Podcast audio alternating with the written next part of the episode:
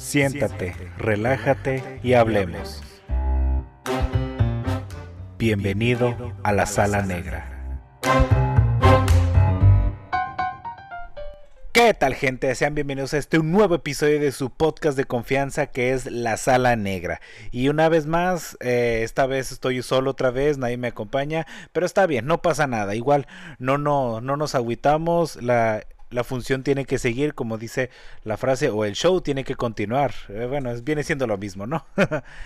pero ahora sí, venimos con un nuevo episodio que vamos a hacer este, esta triple review sobre tres películas como la que hicimos la vez pasada cuando comentamos las películas de Army of the Dead, eh, El baile de los 41 y Nobody. Sí, creo que sí eran esas. En este caso vamos a venir comentando tres películas que causaron mucho pues mucho revuelo, mucho ruido el año pasado, el año pasado, hoy nomás. Eh, el mes pasado de, junio y creo que val, son películas que vale la pena mencionar, vale la pena analizar y pues bueno, aquí vamos a hacer eso. Primeramente está la película del Conjuro 3, también conocida como The Conjuring, The Devil Make Me Do It o El Conjuro, el Diablo me hizo hacerlo. La segunda va a ser The Tomorrow War, la, la Guerra del Mañana, esta nueva película que salió para la plataforma de streaming de Amazon Prime. Y la tercera es A Quiet Place 2, eh, Un lugar en silencio parte 2. Y bueno, primeramente vámonos ya de lleno, no vamos a perder el tiempo, vámonos con la primera película que es la que les mencioné, el, Conjuro 3. Y aquí, pues bueno, la historia continúa, la, la historia del matrimonio de la familia Warren, eh, que una vez más vuelven a las andadas con su, su cacería de espíritus, de fantasmas y de exorcismos. Y en este caso tenemos, bueno, tienen uh, que enfrentar una situación donde de que fue un chico, creo que llamado Ern, Ernie, algo así, eh, que cometió un asesinato en primer grado y es llevado a juicio, pero, pero con la particularidad de que este es el primero que que toma como una defensa de que fue, eh, ¿qué dijo? Que fue poseído por un ente demoníaco y que este fue el que lo obligó a cometer tal asesinato. Eh, como todas las anteriores películas del conjuro y de todo este del conjuroverse está basado pues en hechos reales o al menos basados que bueno son películas hechas basadas en relatos de reales.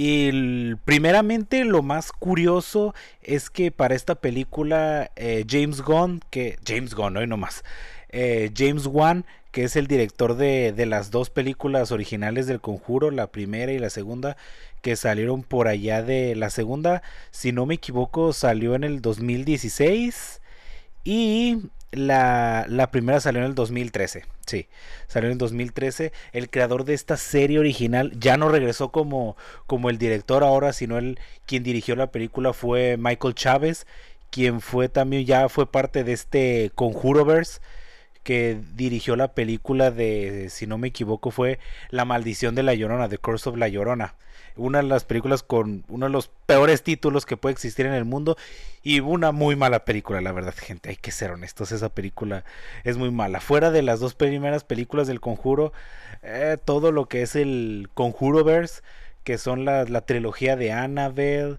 eh, La Monja y esta, el, la maldición del de la Llorona, la verdad es que no, no, no, la verdad no, no, no son muy buenas que digamos. Y todavía se vienen más películas de, de, de este mismo universo. Quién sabe cómo les vayan, pero pues ojalá que intenten hacer las cosas mejores porque la verdad sí no han entregado muy buenas cosas que digamos. El conjuro la original es es increíble fue considerada por su tiempo eh, la sucesora la sucesora espiritual de del exorcista que vaya ya. Siempre hay ah, en la actualidad siempre vamos a querer encontrar una nueva película que le llegue al nivel del exorcista y pues no creo que eso ya es pedir demasiado. Eh, primeramente quiero recalcar que en esta película es, es interesante que muestren un punto diferente en el, en el género del terror, porque siempre el género del terror no pasa de, de los puntos de vista que religiosos, familiares, eh, personales y todo ese tipo de cosas. Ahora le dan un enfoque legal, es un enfoque uh, centrado más en un con un tono más realista. En este caso estamos viendo un juicio contra un asesino que se defiende diciendo que el diablo lo poseyó y y ahí es, es algo muy interesante porque como les digo, nos muestran un punto de vista diferente, un punto de vista que por lo regular no se mete con, con el género de terror, todo lo que es son la política, eh, los ámbitos legales y todo ese tipo de cosas en el género de terror casi no se usa. Eh, si no es que nunca se ha usado, si no me equivoco.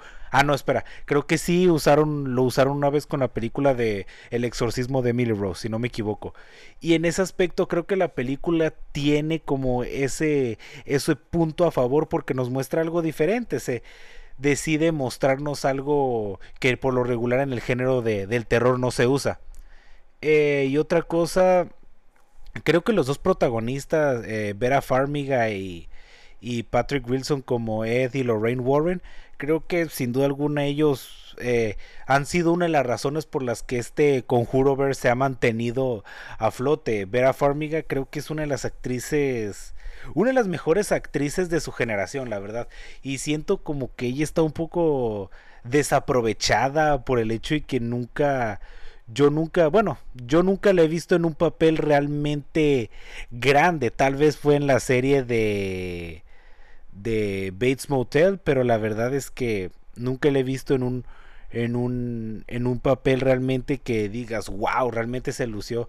Bueno, no, creo que sí en un en un papel de una película creo que se llama Up in the Air, si no me equivoco, creo que ahí fue nominada a los Oscars, ah, déjame ver. Ah, sí, sí, sí, sí, sí fue nominada para los Oscars la película Up in the Air de de Jason Reitman. Em, pero fuera de eso, creo que es una actriz que pasa muy desapercibida y realmente es muy buena. A mí me gusta mucho su trabajo. Patrick Wilson, la verdad, está un poquito abajo de, de Vera, pero está bien. A final de cuentas, él también este, hace lo suyo y lo hace muy bien. Eh, pero eh, otra cosa también es que sí se nota que estas películas pues, les meten ganas que realmente quieren hacer las cosas bien. Bueno, en las películas del conjuro, las demás pues como que no, ¿verdad? Aquí realmente como que le quiere, le meten esas ganas, le meten investigación, eh, quieren realmente mostrar una película que se salga de lo, del convencionalismo del, del, cine de terror que desafortunadamente hay que ser honestos actualmente el cine de terror pues no está pasando por un muy buen momento y perdonen el, los ruidos de fondo pero mis vecinos están trabajando y pues ni modo de decirles que se callen eh, pero sí insisto, eh, se nota que realmente le meten ganas a, este, a estas películas y se agradece, la verdad, porque como les digo, el cine de terror ahorita no está pasando por un buen momento, han salido buenas películas de terror, pero son muy pocas, son muy, muy, muy, muy pocas, tanto que las puedes contar con las manos de, de los dedos y probablemente te sobren dedos. Eh, y aquí creo que hay que respetar el hecho de que la, eh, la gente de producción quiere, quiere realizar algo bien o al menos algo memorable. Desafortunadamente ese esfuerzo está ahí, pero de que se logre pues es otra cosa, ¿no? Porque la verdad es que sin duda alguna de, de la trilogía del conjuro esta es de calle la peor. La primera película es increíble, tiene sustos bien metidos, una historia interesante y todavía agrégale que es que es, es basada en hechos reales, o sea, todavía da más miedo. Aparte, no sé, creo yo que se nota bastante bien que ahora, a diferencia de las otras anteriores, eh, esta tiene más presupuesto. Eh, y también en la parte donde muestran a los poseídos o a la gente que se está poseyendo, esta vez no son efectos de computadora, son gente realmente contorsionándose, gente realmente que está doblándose así y dices, wow, qué impresionante. Pero fuera de eso, como les digo, es por mucho la peor película de la trilogía del conjuro. Y la verdad es que este Conjuroverse, como les digo, no es nada bueno, la verdad. Son pocas películas las que se, las que se salvan y son las primeras dos del Conjuro. En esta eh, sí vemos un caso más real, pero hay veces donde te pones a pensar, mm, realmente te hace dudar si fue real. Claro, al final ponen estos archivos de los Warren demostrando que tal vez, pues bueno, que sí fue real. Son los archivos que tenían ya los Warren guardados. Pero aún así no es, no se siente tan fresca, no se siente tan, tan atemorizante como las dos primeras. La primera, como les digo, es increíble. La segunda es buena, la verdad hay que, hay que admitirlo, es buena, no tanto como la primera, pero se deja ver. Esta, pues, eh, sí deja bastante deja mucho, mucho, pero mucho que desear porque el hecho de que ahorita ya, sí cierto, dicen que ya actualmente pues ya casi nadie se asusta, pero al menos meterle un poco más de ganas al momento de la historia y se nota hasta cierto punto con el director porque como les dije eh, en esta película James Wan ya no ya no regresa como el director sino que se lo deja a Michael Chávez el director de El Conjuro eh, no El Conjuro no La Maldición de, de la Llorona una película muy muy mala. Y, y, a la vez siento que bueno tal vez es porque James Wan tiene otros proyectos eh, eh, quiere dedicarse a otro tipo de películas y está bien pero vaya, se siente realmente su ausencia porque se sienten muchas veces esos sustos genéricos, sustos de golpe que estás viendo la película y sabes que en cualquier momento va a salir un ¡bu! Y pues no, sí cierto que a veces funciona a la gente que es súper miedosa, pero hay veces donde dices, ah, esto yo ya lo sé, yo ya sé que va a pasar esto ya nada me sorprende. Y eso era una de las gracias de, de la primera película El Conjuro que podía llegar a ser impredecible. Hay momentos donde tú pensabas, ahorita me van a asustar. No, el susto viene después y más fuerte. Eso era lo que hacía única a la, a la franquicia del conjuro, pero aquí realmente se pierde. Esa esencia que caracterizó a las dos primeras películas del conjuro, aquí se no, no existe no existe. Aquí se siente totalmente una película, película de, de, de terror completamente genérica. Eh, que realmente no sientes realmente terror, que no sientes eh, ese miedo que te deberían infundir historias de terror como esta. Y eso es triste, la verdad, porque fue una, un universo que empezó muy, muy bien. Eh, tuvieron un pequeño tropiezo cuando empezaron con la los spin-offs de este de Anabel que sí no fue la gran cosa pero aún así pues ahí estaba a final de cuentas ahí, estaba y, aún así se sentía ese esa esencia de, del conjuro. Luego llegó el conjuro 2 y luego Anabel la, esta la precuela y así se la llevaron y no sé siento que esta esta franquicia ya está ya se murió. Esa franquicia ya ya no da para más y, lo repito, es un poco triste por el hecho de que era una franquicia que empezó muy bien. Bueno, para empezar ni siquiera sabíamos que iba a ser una franquicia. Pero empezó bien, empezó increíble. Es, una de las mejores películas de terror que se han hecho en los últimos, en los últimos años, El Conjuro. Pero pues eh, la comercialización y hacerlo algo muy mainstream realmente pues mató la, esencia y quién sabe qué pase con los proyectos futuros.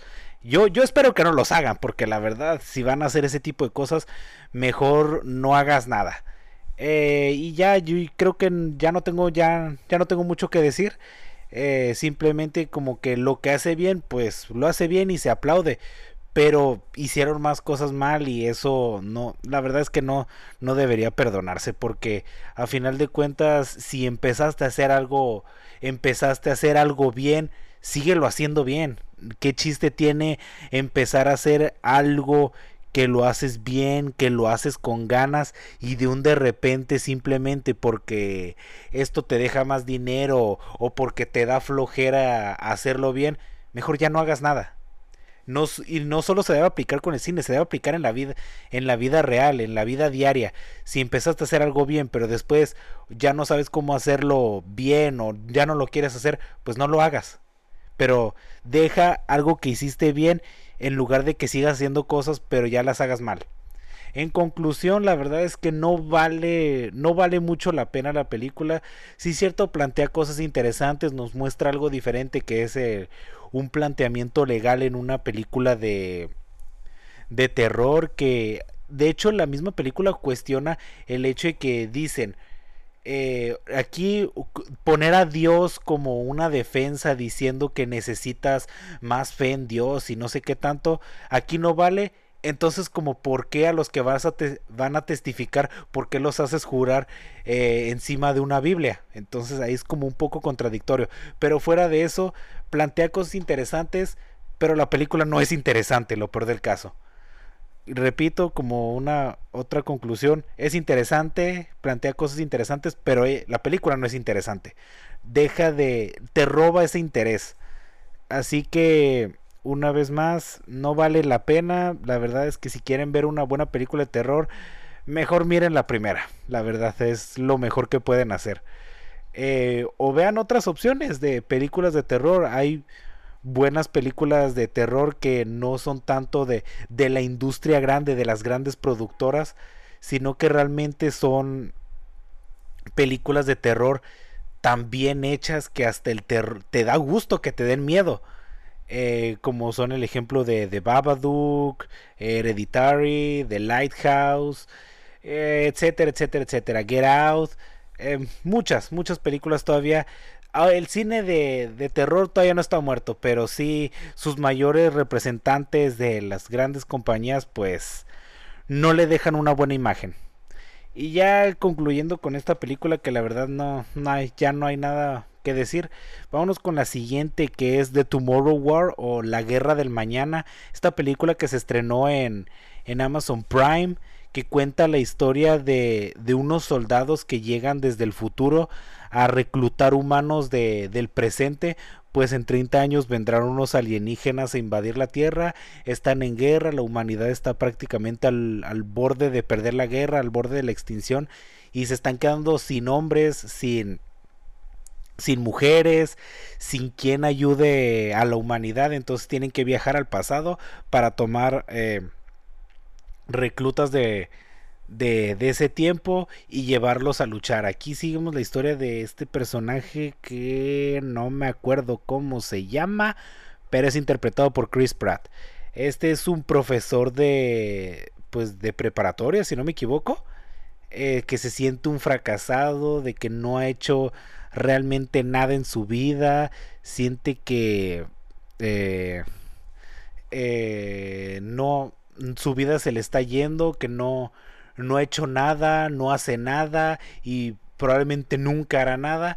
Y de un de repente llegan estos soldados desde el futuro, aparecen en medio de un partido en el Mundial de Qatar 2022. Eso me pareció bastante, bastante curioso que tomaran justificaran el, un gran evento para la difusión, sí es cierto, aunque aparezcan en cualquier momento va a ser noticia, pero qué mejor forma de, justificar esa difusión enorme que tuvo alrededor del mundo que en un partido del, Mundial, de la Copa del Mundo, que es el próximo año. De hecho, la película eh, en tiempo presente se ambienta en el próximo año, un año después del que estamos viviendo, 2022.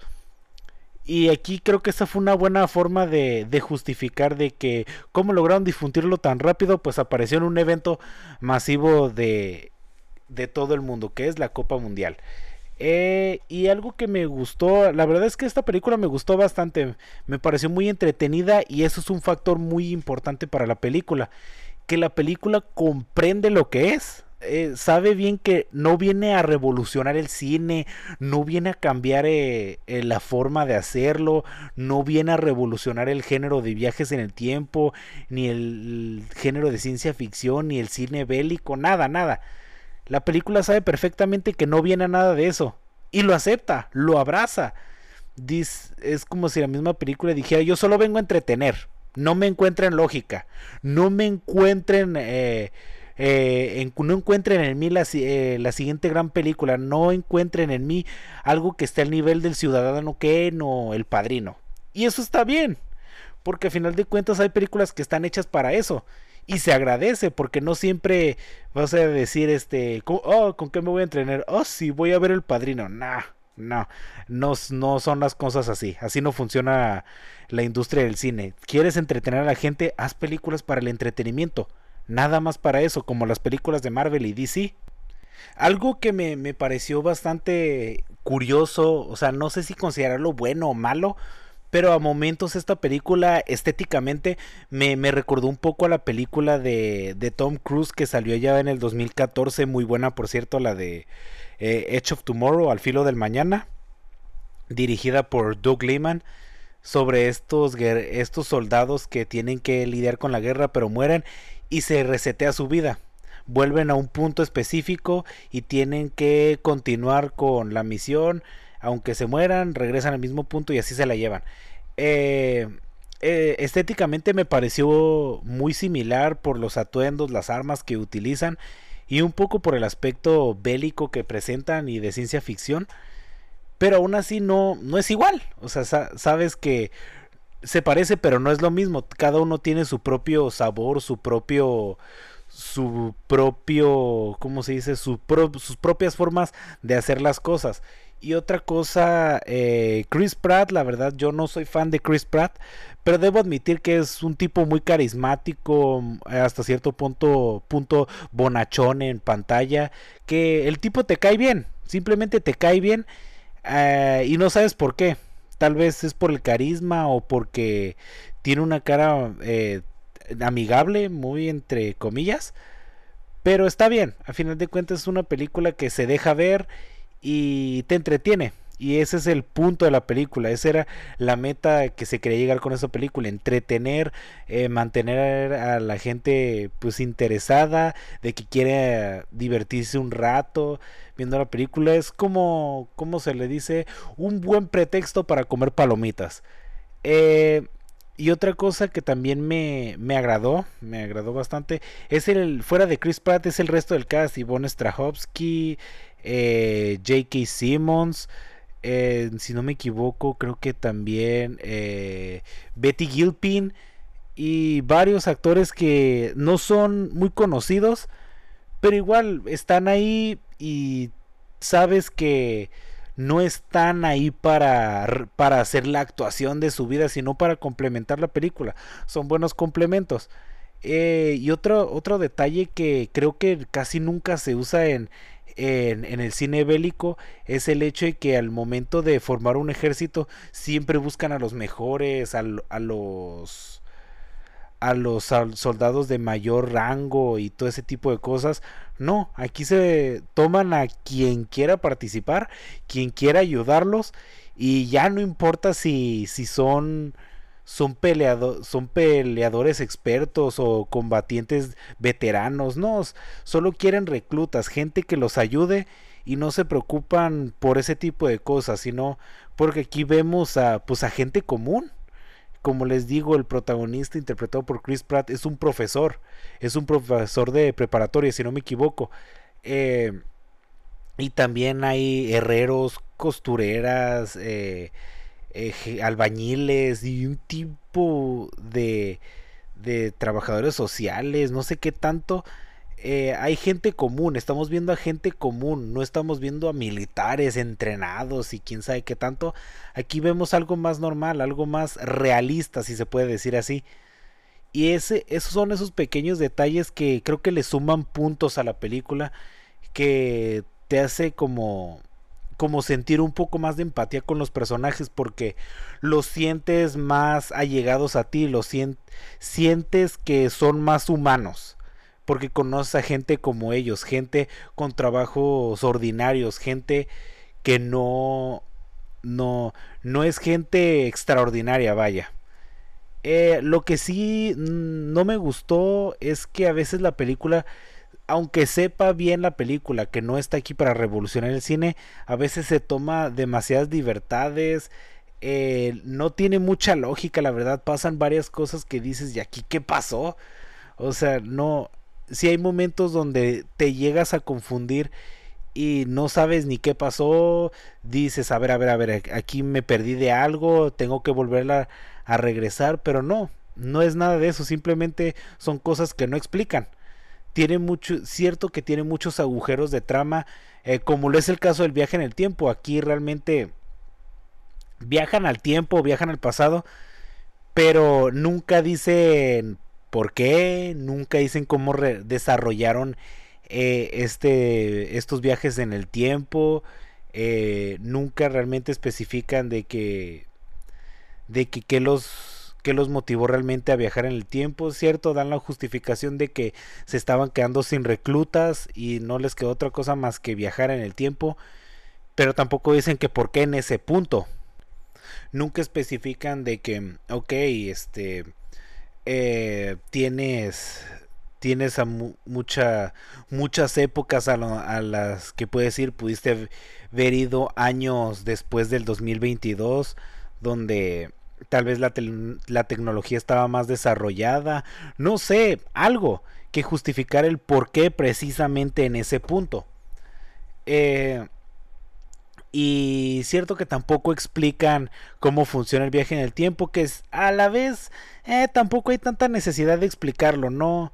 Si no hay necesidad de explicarlo, es como una forma de decir cállense y disfruten la película. Pero cómo funciona el viaje en el tiempo, ¿qué te importa? Disfrútala. Cierto que hay veces donde dices, no hay necesidad de tanta explicación, pero tampoco es dejarlo todo a la imaginación. Claro que hay que hacer que la gente piense, diga este, ah, pues a lo mejor pudo pasar de esta manera, eh, pudo pasar de otra tal forma, pero, pero así hay, a veces sí es necesario un poco que te digan, funciona así, no necesitan irse tan específicos. Simplemente con que le dijeran, este, oye, pero ¿cómo funciona el viaje en el tiempo? Eh, ¿Has visto la película de Volver al Futuro? Sí, así funciona. Y así, es una forma muy rápida de explicarlo. Y es, es a la vez divertida e interesante de que no se tomaron la molestia de explicarlo tan a detalle, simplemente tomaron un viaje en el tiempo que ya existe, que en ese mundo es, es parte de la cultura popular, como viaje como volver al, al, al futuro, y que en ese, ¿cómo funciona el viaje en el tiempo? Como volver al futuro, ah, ok, y así. Pero no, realmente es una película que es entretenida, pero no le busques la lógica. Es, es, creo que esa podría serse mi conclusión de esta película. Es una película entretenida, es divertida, buena para dominguear, pero no le busques la lógica. Es como, como esta película que comentamos de Army of the Dead, de, de Zack Snyder. Es divertida, es entretenida, te va a divertir mucho, te, te va a llegar a interesar, pero no le busques lógica. Eh, apaga tu cerebro. Es una de esas películas donde tienes que apagar tu cerebro para para disfrutarla más. Porque si te pones así muy quisquilloso de que, pero ¿por qué pasa esto? Eh, no, es que la fotografía esto, es que las actuaciones, no. No le busques ese tipo de cosas, no busques grandes actuaciones porque no las vas a encontrar. No busques un gran guion porque no lo vas a encontrar. No busques nada de ese tipo de cosas porque no vas a encontrar nada realmente que revolucione el cine. Solo vas a encontrar una película hecha y derecha para el entretenimiento. Y eso está bien. Así que sí, esa es mi conclusión. Es buena, es divertida, pero no le encuentran la lógica. No le busquen la lógica, más bien. Y ahora sí, ya viéndonos con la última película para comentar, es que es esta A Quiet Place 2. Esta, la secuela de esta película que salió allá en el 2018, si no me equivoco, que fue escrita, dirigida y protagonizada por John Krasinski, mejor conocido como Jim Halpert, de la serie The Office. Aquí regresa, pero ya no como el protagonista, porque, spoiler, en la primera película se muere. Y en esta, la película trata sobre precisamente donde nos quedamos, donde después de que la familia Abbott, que es la mamá, interpretada por Emily Blunt, los dos hijos, eh, que una de ellas es sorda, y el bebé recién nacido que descubren el punto débil de, de estos monstruos que llegaron del espacio, parece.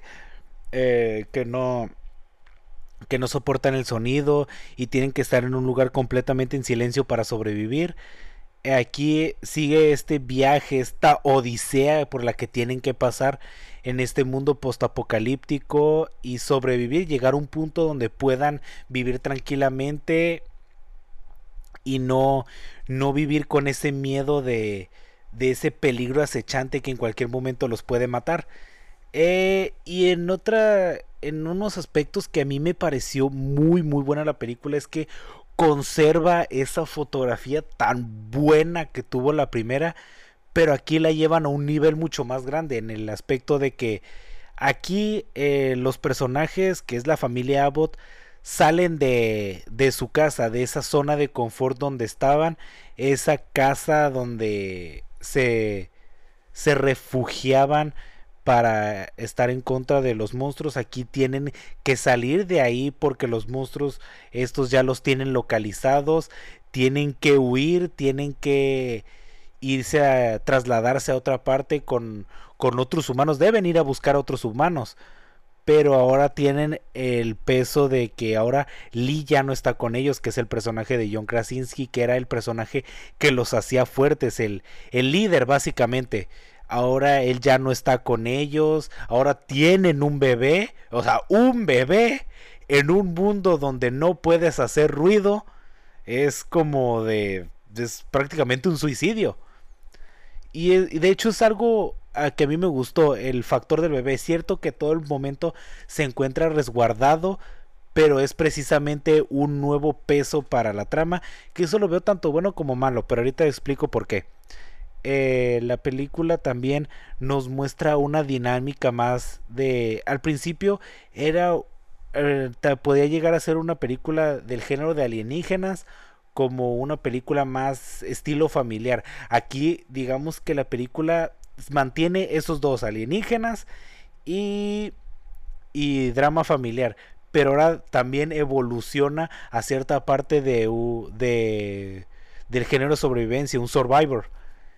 Y hasta cierto punto con el nuevo personaje que, que, aparece, que es interpretado por Cillian Murphy, el personaje de Emmet, que viene a reemplazar a, a Lee eh, nos muestran junto a Regan, que es la niña esta que está sorda, e hija de Lee y el personaje de Emily Blunt, que no recuerdo cómo se llama, eh, manejan una dinámica muy parecida a la de Joel y Ellie en The Last of Us, que de hecho, de hecho, después cuando estos dos caminos se separan, el de la mamá y el de Regan, que se van por caminos diferentes, la mamá e interpretada por Emily Blunt, se queda en el asentamiento de, en el pequeño asentamiento de, de, de Emmet junto con sus dos hijos y Regan que se va con Emmet a buscar más humanos. Esta trama, la de Regan y Emmet, se siente muy de Last of Us, muy, muy parecida, una dinámica muy parecida a, la de Joel y Ellie. Y no está mal, la verdad no está mal. Si funciona, eh, yo creo que tal vez siguió la, la filosofía de John Krasinski de que si a ellos les funcionó, ¿por qué a mí no? Pero la única diferencia es que aquí John sí intentó hacerlo bien porque funciona. Se siente bastante funcionable este, esta relación de que llevan estos dos personajes. Y la otra es el maneja un poco más el, el thriller psicológico de que tienen que cuidar al bebé eh, tienen que mantenerse asegurados en una de en una cómo se llama una caja fuerte pero tienen que tener la, la toalla ahí para evitar que se encierre por completos porque si se encierran se les acaba el oxígeno y se mueren cierto que hay veces donde uno preferiría que la trama fuera solo una, la historia solo siguiera una línea, pero aquí sigue dos líneas y la verdad los hace muy bien. A mí me gustó bastante que, que dividieran la, la, historia, el lado de Regan y Emmet y el lado de la otra familia, del resto de la familia, perdón. Eh, y otra cosa, la primera escena, la primera escena a mí me pareció bastante buena, que es este, el, el flashback en el, este, ¿cómo se llama? El día uno de la invasión, prácticamente cuando llegaron y empezaron a hacer sus destrozos. Y no sé, siento yo, siento yo que con esta película eh, John Krasinski, este actor que se hizo famoso por la serie de The Office y que actualmente también está en la serie de Jack Ryan, serie que aún no he visto, pero la tengo pendiente. Eh, aquí demostró que es, aparte de ser un muy buen actor y un actor muy carismático, es un gran director, es un directorzazo, la verdad. Porque sí, hay veces donde la película se siente tal cual en los parámetros de del cine convencional de Hollywood. Hay veces, pero hay otros momentos donde se sale que va mucho más allá de eso, ¿cierto? No es una Midsommar, no es una The Lighthouse, pero pero la verdad se sale de, de, lo convencional, de lo tradicional, de lo que siempre se hace, y eso se agradece, la verdad. Creo que hasta cierto punto John Krasinski podría dejar por completo su, su carrera como actor y dedicarse a ser director y tendría una carrera envidiable. Cierto que ya estoy oyendo como uno de los típicos mamadores de, del cine, pero, pero la verdad es que es la verdad, pero la verdad es que es la verdad, hoy nomás ese pleonasmo. Pero la verdad creo que John es un gran director, la verdad es que se la rifó bastante bien, la verdad. Al, al César lo que es el César. John es un gran director y yo a mí me emocionaría ver más películas sobre él. Bueno, más películas de él, no sobre él, de él. Eh, pero una cosa que sí no, no, no me terminó de, de agradar, la verdad, es que es como les digo, el bebé todo el tiempo está resguardado, que es cierto, es un elemento más de que tienen que cuidarse, que no pueden hacer que el bebé todo el tiempo esté llorando porque luego luego este pues con los llantos del bebé van a traer a los a los a, los monstruos, pero también otro aspecto es que siento yo, y esto fue un problema que yo tuve con la primera película, y es que es un tema muy inconsciente, estamos en un mundo donde literal el sonido no tiene cabida, porque si no, pues te mueres. Y tener un bebé, un bebé que no es consciente de la situación de ese momento que él va a llorar y no se va a poner a preguntar, no se va a poner a pensar, ¿y si estoy invocando unos monstruos que nos pueden matar? No, un bebé no hace eso. Y entonces en un mundo así, tener un bebé es bastante arriesgado e imprudente. Todavía que dijeras, ok, este personaje, la mamá ya estaba embarazada antes de que iniciara la, la, la invasión, te lo entiendo, pero no, se embarazó después. Y creo que en, estas, en este aspecto, cargar con el bebé es como de, pues la verdad es que ustedes solitos se metieron en ese embrollo. Y, y por otra parte, el, el hijo, el hijo no me acuerdo cómo se llama, siento que es uno de esos personajes que, que sí está muy asustado y lo entiendes. Si uno viviera en ese tipo de, en un mundo así, pues también estaría asustado, todo el tiempo temerías por tu vida, pero hay veces donde dices, válgame, este niño de plano no, no cargura bien, porque justamente en muchos momentos cuando la mamá cuando la mamá tiene que salir a conseguir eh, vendajes y medicamento porque este mismo niño cayó en una trampa de oso que ahí es entendible que hubiera gritado, cualquiera hubiera gritado si le cae el pie en una trampa de oso y se lo destroza. Pero le dice, precisamente la mamá le dice, no salgas de aquí, no salgas del refugio. ¿Y qué hace este niño? Sale del refugio. Le están diciendo, no hagas esto y es lo primero que haces. Eh, hasta cierto punto es como un poco inconsistente la película que los personajes hacen ciertas, ciertas cosas cuando otros mismos personajes le están diciendo no lo hagas y qué va a hacer este hacerlo y en ese aspecto sí no me gustó y aparte se siente un siento yo bueno siento yo que aquí eh, el suspenso de, de los personajes contra estos monstruos baja un poquito. El otro era un completo suspenso de, de que tenían que evitar hacer ruido. Aquí sí cierto evolucionó un Survivor, pero hay momentos donde sientes que en lugar de ser una película de sobrevivencia pasa a ser una película de, de terror. No, de, de, terror no, de acción. Eh, y no, o sea, está bien la acción, pero no volver eh, esta, esta película una película de acción porque no lo es.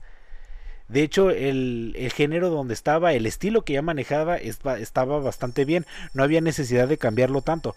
Pero otra cosa que, de hecho, esto, esto sí me gustó, no, no me disgustó, me gustó, fue que tiene un final hasta cierto punto abierto. Un final que deja puertas abiertas a una tercera parte. Y a mí sí me emociona una tercera parte, la verdad. Eh, creo que aún se le puede seguir sacando más historia. Pero que no saquen spin-offs. Por eso quise también compartir este episodio con la película de del Conjuro 3 es una el Conjuro 3 empezó como les digo el universo del, del Conjuro empezó muy bien pero empezaron a sacar spin-offs eh, precuelas y quién sabe qué tanto que eso fue lo que mató a, a la franquicia. Y aquí siento yo que si van a seguir con esta saga o esta esta trilogía tal vez que lo dejen así. No necesita un spin-off, no necesita una precuela, no, no lo necesita. Eh, y en ese aspecto creo que ahí tiene una oportunidad de no regarla. La verdad es que tiene una oportunidad enorme de, de seguir haciendo las cosas bien sin la necesidad de, de comercializarlo demasiado. Y bueno, creo que ya es todo lo que tengo que decir como conclusión. La verdad es que es muy, muy buena película. Es cierto que tal vez la primera fue un poquito mejor, pero esta pues no se queda atrás, tiene lo suyo. Eh, hay otra cosa que no mencioné, un buen trabajo, claramente el, el, trabajo sonoro, esos momentos donde solo tiene el ruido de ambientación y creo que eso ayuda más al título, un lugar en silencio, el punto de que casi no haya banda sonora y cuando la haya sientes esa adrenalina, esos, esos momentos donde vibras eh, y el hecho de que mantengan esa esencia del silencio, es un, un silencio sofocante que en cualquier momento dices, no, no, no, yo ya me hubiera muerto sin, si no pudiera hacer ni un solo ruido. Eh, pero ya, igual fuera de esto, la película es bastante buena, es muy recomendable, vale la pena darle un vistazo, la verdad. Ahorita sigue en el cine, aunque creo que ya la van a sacar. Pero, insisto, vale la pena, yo sí la recomiendo. Y bueno, hasta aquí llegamos con el episodio de hoy de la Sala Negra. Espero que les haya gustado. Eh, si muchas gracias por escucharnos. Si les gustó, pues ahí denle su like. Si no les gustó, denle dislike, no pasa nada. Eh, dejen ahí sus comentarios, ya sea que lo estén escuchando en YouTube o, o en iBooks. Eh, síganos en, precisamente en iBooks, en YouTube y en Spotify. Y bueno, ya eso es todo. Muchas gracias. Yo me despido por esta ocasión. Bye. Fue un gusto hablar contigo.